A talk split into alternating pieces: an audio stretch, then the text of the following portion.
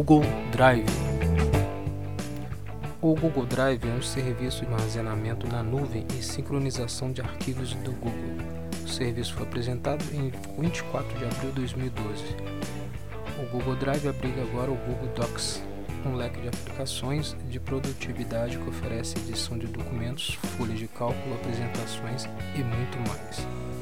O serviço do Google, o Drive é considerado uma evolução natural do Google Docs. Uma vez ativado, substitui a URL docs.google.com por drive.google.com.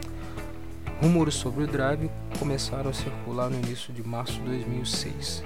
Com o lançamento do Google Drive, o Google aumentou o espaço de armazenamento do Gmail para 15 GB.